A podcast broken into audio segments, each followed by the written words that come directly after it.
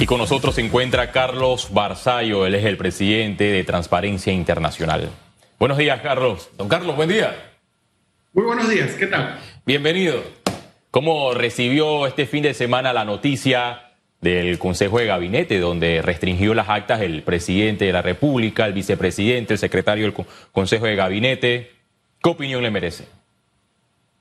Sí, muchas gracias por la entrevista. Eh, bueno, en transparencia hemos visto este tema y queremos ilustrar un poco a la ciudadanía, porque es un tema que es de vieja data, tiene, va a cumplir 20 años ya. Es la ley de transparencia pura y dura, eh, artículo 14, numeral 8. Creo que la ciudadanía está aprendiendo cada día más de derecho y de citar normas y leyes. No es un asunto de ley, no es un asunto de incumplimiento legal, es un asunto de oportunidad de confianza, de construir confianza en una sociedad que tiene mucha desconfianza y no es que es descabellado que sea desconfiada porque hay motivos suficientes para hacerlo. El asunto es muy sencillo, es totalmente legal y es totalmente inoportuno. ¿Por qué es inoportuna esta decisión, don Carlos? Bueno, precisamente porque eh, frente a un ambiente cada día, eh, esto es un tema de un péndulo, el péndulo se mueve de un lado al otro. Transparencia versus eh, secretismo, confidencialidad, reserva. El mundo está del lado de la transparencia y cada día es más. El mundo se está preocupando es de cómo mejorar las técnicas de transparencia, usando la tecnología, usando elementos que hagan más fácil para el público absorber la gran cantidad de información que hay.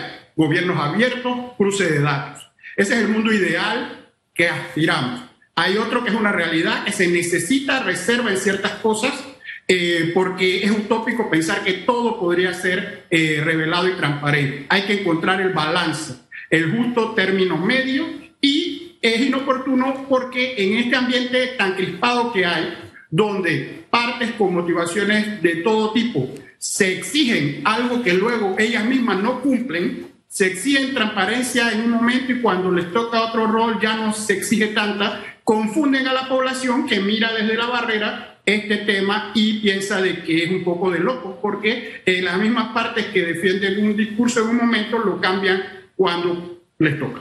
Ahora bien, eh, el fundamento, o digamos que los dos argumentos principales, por lo menos que nos dijo don Juan Antonio Ducre hace algunos segundos, es que primero está en la ley, tal como usted eh, lo señalaba, pero adicionaba, todos los gobiernos lo han hecho, algunos de forma, digamos, abierta, como en esta oportunidad, y otros de facto lo han hecho. Esos dos argumentos, ¿cómo los valora usted?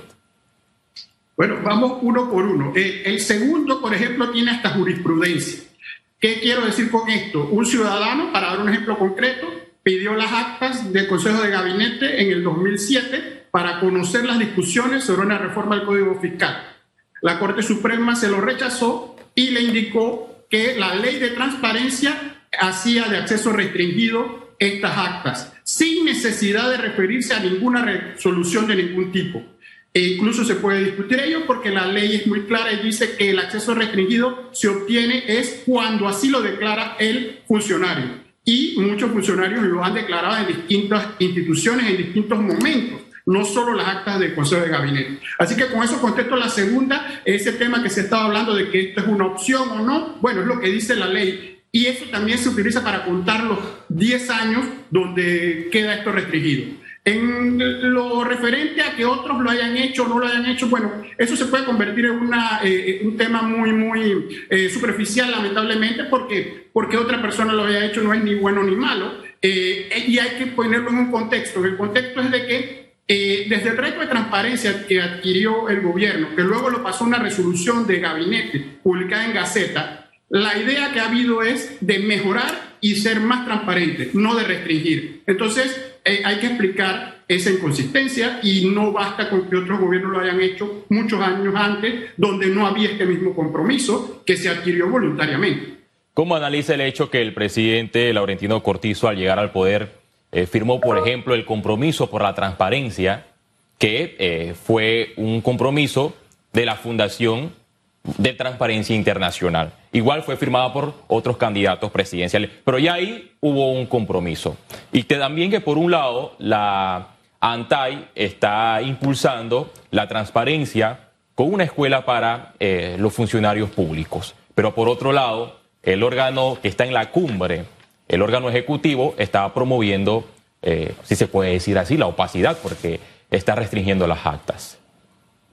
Sí, e, e, el análisis tiene dos componentes. Uno, en cuanto al reto de transparencia, precisamente se hizo en campaña. Todos los partidos que estaban en campaña, menos uno, el FAC, eh, se comprometieron, pero eso ya incluso queda superado, es una promesa de campaña. Este gobierno al ganar lo incorporó en una resolución que está en Gaceta Oficial donde le dio pues otro cariz, que ya no es una promesa de campaña, sino una resolución de gabinete donde se compromete a cumplir el reto de transparencia y a la transparencia. La segunda gran idea es la paradoja de que esta eh, famosa resolución se publica en la Gaceta Oficial del viernes y está junto en la misma gaceta con la escuela de, em, de, ética a que usted hace referencia adelantar. Un poco pues una ironía, eh, una casualidad de la vida, donde por un lado algo que parece restringir y por el otro lado una academia virtual para eh, funcionarios para estudiar la ética. Pero vamos al, al tema de fondo. El tema de fondo es que la ley de transparencia ya tiene 19, casi va para 20 años, y hay que discutir si se quiere reformar o no, porque ahí está el meollo del asunto. Hay dos temas. Eh, los problemas, por definición, tienen solución. Las realidades no, las realidades hay que aceptarlas. Hay que ver si este es un problema que tiene solución o es una realidad que hay que aceptarla y no es que pueda hacer nada. Pensamos que puede ser un problema, hay que debatirlo y hay que ver cómo se hace en otros lugares, donde hay mucha transparencia, que no es solamente exponer datos. La propia ley define transparencia como explicar por qué se toman las decisiones que se toman. Esa parte es tan importante como la exposición de los datos. Sería entonces, eh, ¿qué artículos se podrían reformar dentro de esta ley si eh, el proyecto llega a la Asamblea Nacional? Porque hay un artículo que ha generado debate, es específicamente el 14 de la ley del 2002. Sí, pero con una importante salvedad. No nos engañemos de que todo es reforma de ley y de que eso va a producir el mundo perfecto que queremos. Eso es una falacia. El problema son cómo se hacen las leyes. Las leyes son tan problemáticas como la regla y excepción que contiene. Eh, la excepción se vuelve más importante que la regla. Si usted lee ese artículo detalladamente y eh, ve que está lleno de regla, excepción, excepción a la excepción. Está el tema de los contratos que se vuelven una excepción a la regla. Y entonces ahí se notan los intereses de las partes que quieren por un lado algo y otra parte quiere otro, que es evidentemente contrapuesto. Y termino con una idea, el sector privado no es ajeno a esto. Por ejemplo, desde el 2004, eh, eh, evaluaciones internacionales a Panamá recomendaban que las actas de las empresas públicas, de las empresas que cotizan en bolsa, eh, sean suministradas al regulador de mercado de valores. Eso no ha sido aceptado por el sector corporativo que emite eh, valores al público.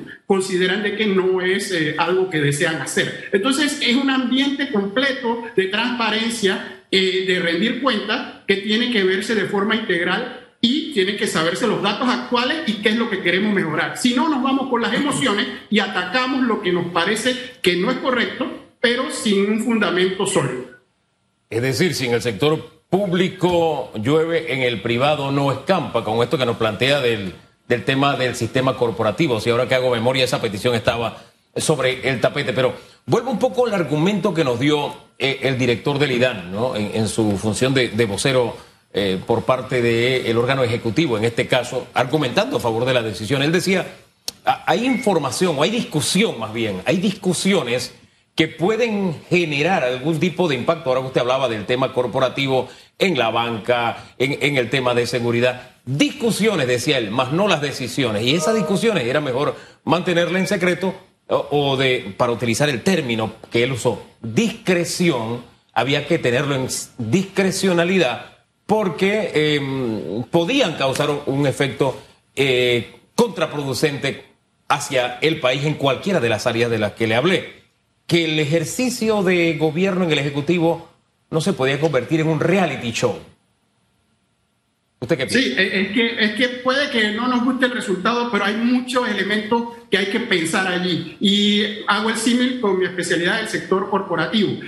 Nosotros tenemos una regla que está en, en norma jurídica que dice que toda empresa eh, pública que cotiza sus acciones o vende valores al público tiene que revelar los hechos de importancia. Es decir, algo que vaya a afectar el precio de ese valor hay que decirlo inmediatamente porque el público tiene derecho a saber si la información. Sin embargo, hay una excepción más importante que la regla, es si la empresa considera de que divulgar esa información le va a producir más daño que beneficio, puede no revelarla siempre y cuando se limiten los dueños de la empresa y los directores a negociar esos valores para no utilizar información privilegiada. Como estoy tratando de explicar, ahí hay una regla, excepción, excepción.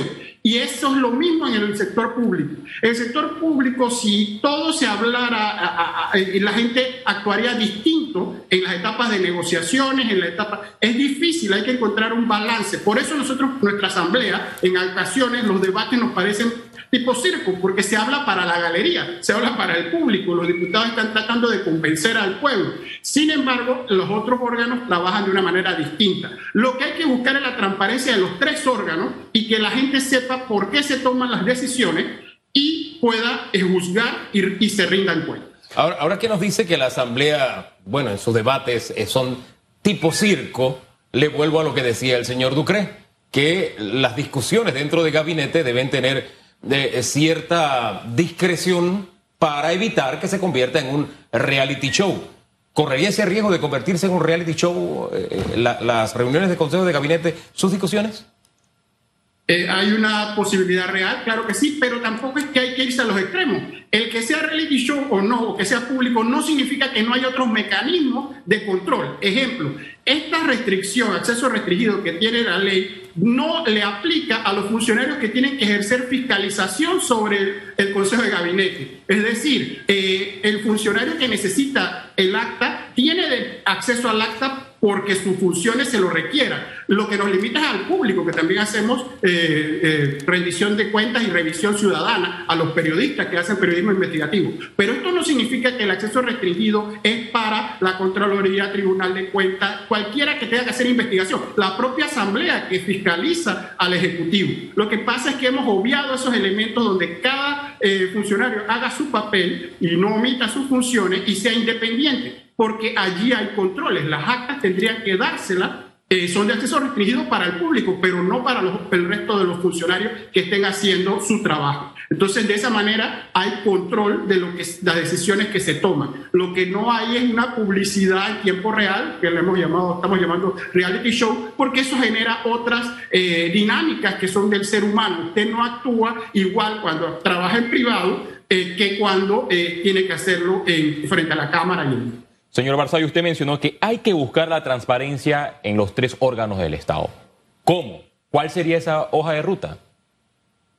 Bien, eh, eh, podemos imitar lo bueno y ir hacia las últimas tendencias. Usted ve, gracias a la magia del Internet, donde hay exceso de información, las transparencias de otros gobiernos, donde se discuten, por ejemplo, o se pone a disposición del público toda la información sobre regalos que reciben los funcionarios de forma detallada, las personas que visitan a los funcionarios para controlar el famoso cabildeo o lobby. Entonces usted ve todas las citas que tiene un ministro, a quién recibió, por qué, y usted puede encontrar eso de forma fácil en la página web de los distintos gobiernos y en forma que pueda cruzar la información, porque no se trata de poner solo imágenes o PDFs o que haga difícil, sino que usted puede en gobierno abierto, datos abiertos, cruzar esa información y ahora con la inteligencia artificial y con lo que hay para cruzar, usted se puede dar cuenta de quién visita un ministro, por qué, y luego se aprueba una ley que lo beneficia. Ese es el típico caso del lobby o cabildeo, los regalos que se le dan, qué se hace con ellos. Esos son ejemplos hacia dónde va el mundo. Nosotros estamos un poco estancados en discutir algo que comenzó en el 2002 y que estamos repitiendo lo que dice una ley de 2002, que incluso el gobierno ha puesto eh, a través de ANTAI en propuestas de reforma y transparencia Panamá envió o esa información sobre reformas a la ley de transparencia que va a cumplir próximamente 20 años. Señor Vasallo, eh, sí, eh, se nos escapa el tiempo, pero es importante conocer su opinión en algo. Por ejemplo, a mí me llama la atención que la Fundación Libertad Ciudadana le da una trazabilidad a los gobiernos en cuanto a la transparencia y los compromisos en campaña, haciendo en contexto que el presidente, como usted lo mencionó anteriormente, firmó el compromiso por la transparencia. A su juicio, ¿usted cree que este gobierno ha cumplido con ese compromiso en más de dos años?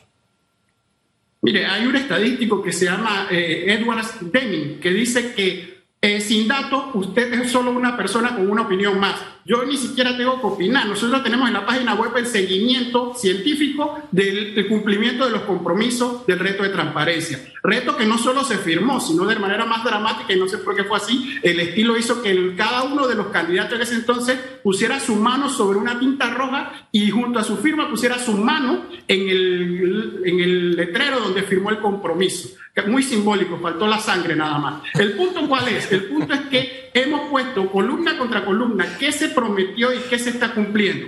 Incumplir promesas no es nada extraño. El mundo no está eh, ajeno a eso. Se prometen cosas en campaña y luego no se cumplen. Todavía es peor es hacer contra lo que se prometió. Es distinto a no cumplir. Yo puedo no cumplir porque no tuve oportunidad, tiempo, surgió algo que me lo impidió. Pero hacer contra lo que yo prometí ya cambia la dinámica. Y eso es donde debemos enfocarnos. Cuando tomo medidas que son contrarias a lo que yo prometí. ¿Esta es una de esas medidas?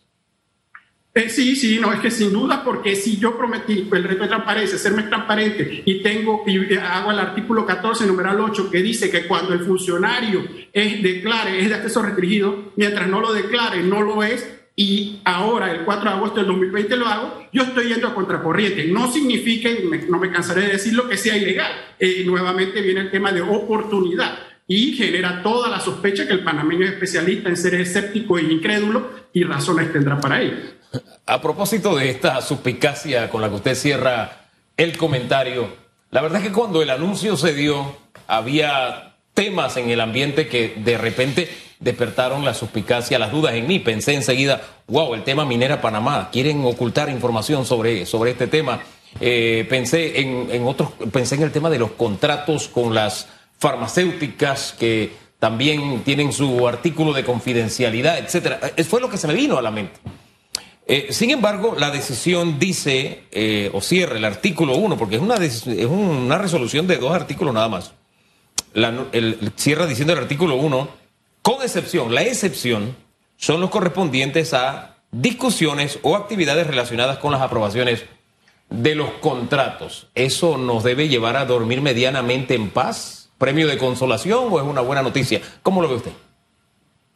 ni buena ni mala, es la repetición textual de lo que dice la ley. Es más, eso no aporta nada nuevo. Si usted ve el artículo 14, numeral 8, así es que termina. Y es una redacción poco feliz porque genera lo que estoy tratando de explicar, de que se nota que en ese momento, en el 2002, hubo varias mentes intentando lograr varias cosas al mismo tiempo que hubiese el secreto de las actas, pero que se dejase por fuera los contratos y hay que ver cómo lo interpretan luego los tribunales, que son los únicos que tienen la palabra para interpretar. Todos los demás somos, tenemos opiniones. A lo que voy es que sí, eh, eh, está la excepción de los contratos que se habla, que serían todos los contratos, lo cual, si uno quiere interpretarlo de manera amplia, da una tranquilidad con relación a los temas que están ahora en el tapete. Sin embargo, eh, no aporta nada nuevo a la resolución, no es, no es cosecha propia, es la ley textual como estaba, lo cual nuevamente la hace curiosamente inoportuna porque si está ahí desde el año 2002, necesitar hacerlo el 4 de agosto del 2020 y publicarlo el 20 de agosto en Gaceta, genera pues todo este tema que lamentablemente nos tiene eh, dedicando